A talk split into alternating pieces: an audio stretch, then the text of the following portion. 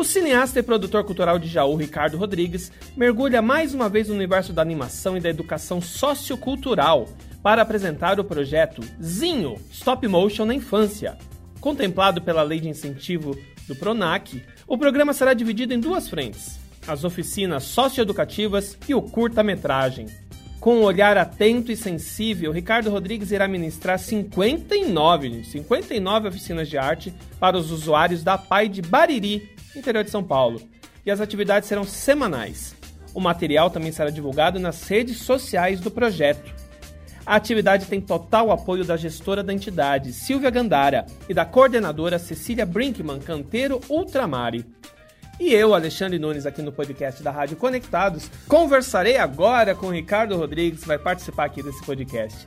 Primeiramente, Ricardo, fala um pouquinho do filmezinho O Filhote. O filmezinho ele foi pensado para criança da primeira infância, né? Criança de, de 0 a 5 anos, onde a menina, onde tem uma, uma personagem, a protagonista, que se chama Cat. Essa personagem, ela, ela mora na periferia né, de uma cidade pequena. E o desejo dela é ter um filhote, como qualquer outra criança, né? E quando aparece, então, o filhote na casa do vizinho, né, um filhote que não era dela, mas ela que por amor ela toma posse, né, daquele, daquele, daquele pequeno cachorro e transforma ali é, um elemento importante é, de amizade porque logo em seguida vai aparecer um outro menino que se chama Lohan, ele tem paralisia cerebral e, e tem dificuldade com a fala, né, a coordenação motora, e eles se tornam amigos. E o Zinho, esse filhote, então ele, ele se torna aí o aglutinante entre esses três personagens é, que vive uma aventura, né, uma jornada é, de amizade através desse cachorro, desse filhote que se chama Zinho. Ricardo, o filmezinho, o filhote, é o seu terceiro filme, eu tô vendo aqui, que utiliza o stop motion. Que, você decidiu mergulhar nessa técnica? É interessante, né? Nós estamos fazendo dois curta-metragens de real life, né? Curtas-metragens comum. É, e de repente apareceu a, a pandemia, né? Em março de 2020 todo mundo ficou muito assustado, inclusive nós. E nós estávamos caminhando com, com dois projetos, que era, era o Catador de Cachorro Morto e o Bumerangues, né, que já estava é, tudo encaminhado para ser realizado. Inclusive o Bumerangues ele tinha sido feito já é, 20%, né, 20, 30% já de cenas em real life. Quando isso aconteceu, a gente falou, puxa, a gente precisa terminar os projetos, né? Então, como eu já tinha trabalhado com um, um pouco, né? Eu tinha trabalhado um pouco com animação, não era uma coisa assim profissional, eu tinha trabalhado com animação, tinha trabalhado alguma coisa com stop motion já, fazendo aulas em, em escola, essas coisas.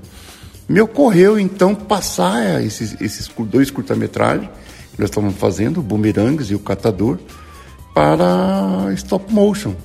E nós fizemos essa adequação, é, foi aceito nessa adequação, e nós começamos a grande batalha, né, de aprender a construir bonecos. Esse cenário a gente já conseguia, já já já tava já fazia, que eram as maquetes, mas os bonecos foi o nosso grande desafio. E nós conseguimos, né, uma grande dificuldade de, de, de encontrar profissionais e com a equipe, com a pequena equipe que nós tínhamos, nós fomos adequando e conseguimos finalizar o primeiro, que é o Bumerangues, né? a gente teve muita dificuldade, mas o resultado foi surpreendente, o que nos alegrou. Depois fizemos catador de cachorro morto, estamos terminando agora. É, foi surpreendente também o resultado, né, uma coisa muito bacana, e a gente acabou se apaixonando pelo stop motion. E depois, logo em seguida, provamos o Zinho. O Zinho já era em stop motion, de lei de incentivo e nós já estamos fazendo os bonecos agora com um domínio maior da técnica, né? Porque stop motion é assim uma, um campo de experimentação, né? Um campo em que você é, praticamente você é, todo, todas as artes aplicadas é, acontecem, né? No cinema de animação stop motion. Então a gente está muito feliz, a gente é, aprendeu muito, está aprendendo muito, mas o resultado é muito bacana. Já colocamos to todos os outros projetos que nós estamos fazendo, é tudo voltado para stop motion. Provavelmente a gente não volta mais no real life, não. A gente vai crescer cada vez mais na questão da animação, em capacitação, habilidade, conhecimento e vai se dedicar ao stop motion. O stop motion é muito usado aqui no Brasil? Eu confesso que eu não estou muito familiarizado ainda. E quais são as vantagens e desvantagens de produzir utilizando essa ferramenta? O stop motion, assim como a animação, está, está engatinhando no Brasil, né? A animação, mesmo a animação convencional, ela são, é muito pouco no Brasil ainda, por falta de incentivo, por falta de uma série de coisas que acontece, na cultura do Brasil. Mas stop motion é menos ainda, é muito poucas pessoas que trabalham com stop motion. Nós, pelo menos, não conhecemos quase ninguém. Nós estamos tendo aí uma, um reconhecimento mais do, do exterior, né? É de pessoas que fazem exterior, então que tá, que estão acompanhando nosso trabalho e que tem um certo reconhecimento. Mas no Brasil mesmo não é muito pouco. Agora, a, a, desvantagem dessa técnica que é uma técnica extremamente complexa, né? E quando a gente fala de complexo, a gente fala também da questão financeira. É, é, é caro, né? Um boneco é caro, se construir um boneco é caro. Mesmo das formas mais simples, tem um custo maior que a animação convencional. E a grande vantagem é, é a questão é, do encanto, né? Da magia, aquela coisa do, da magia do cinema, né? Do encanto do cinema.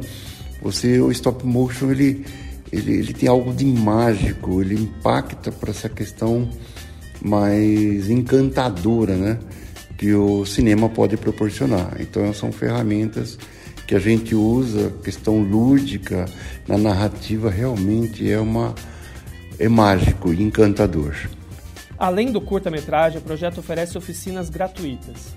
Conta pra gente um pouco mais sobre esse trabalho. É, uh, eu como, como diretor, né, arte educador, que é a minha profissão, toda vez que nós vamos fazer um curta-metragem, nós pensamos na questão também é, de mostrar para pessoas ou convidar pessoas para ver como é feito. Né? Então, é, no, no, próprio projeto, então a gente coloca essas oficinas, né? Nós no projeto nós oferecemos oficinas para que realmente as pessoas venham, né? São convidadas a aprender mesmo desde o começo, né? desde a contação de história até passa por edição e montagem, né? É, a construção até a distribuição. Então, é, nós temos essa responsabilidade com a questão da formação, né? É, no Brasil tudo muito é, muito muito é, escasso, né? A palavra acho que é essa mesmo, escassez. Então por isso a gente quando faz qualquer coisa a gente abre para as oficinas para formar novos novas pessoas, pessoas é, que têm curiosidade, que gostam é, da animação, que gostam de motion ou que simplesmente têm a curiosidade de aprender. Então nós convidamos essas pessoas, levamos até as escolas, né? No caso, agora estamos levando até uh, uma entidade social, a APAI, né? E estamos levando lá para os usuários, é, só que são pessoas de necessidades especiais. E levamos também para as escolas, né? Convidamos as pessoas que querem fazer. É, mas pensando justamente na questão da formação, né? De gerar interesse, é, gerar emprego, né? Quem sabe aí renda, cidadania e aí, e aí por diante. Bom, agora o espaço é seu. Você quer acrescentar mais algum ponto que eu esqueci de perguntar? Como que as pessoas podem acompanhar o trabalho? É o que eu gostaria de acrescentar. Nós somos uma das únicas produtoras do Brasil, né? Fazendo stop motion dessa da maneira como nós estamos fazendo, né, de uma maneira mais completa, com bonecos, né? De armaduras de aço, com uma arte é, muito bonita, né? Bem lúdica, um trabalho muito bonito. É, e a gente convida você aí para acompanhar a gente na, na, nas redes sociais. Nós temos o nosso site que se chama é, belabalela.com.br. Nós também temos Instagram, que é o arroba bela.balela. Nós temos uma página no Facebook também. Que é a produtora ponto Bela Balela, YouTube, e no, e no YouTube você pode acompanhar pelo, por Bela Balela. Né? Então, esses pontos você pode acompanhar nosso trabalho, fazer seus comentários, né? dar sugestão, as críticas né? também, que é bem-vinda, é, que a gente vai ficar muito feliz.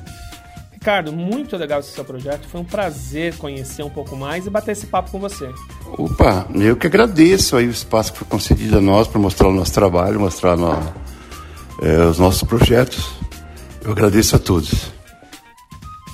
Eu que agradeço. Eu sou Alexandre Nunes e deixo aqui com vocês mais este podcast para a Rádio Conectados.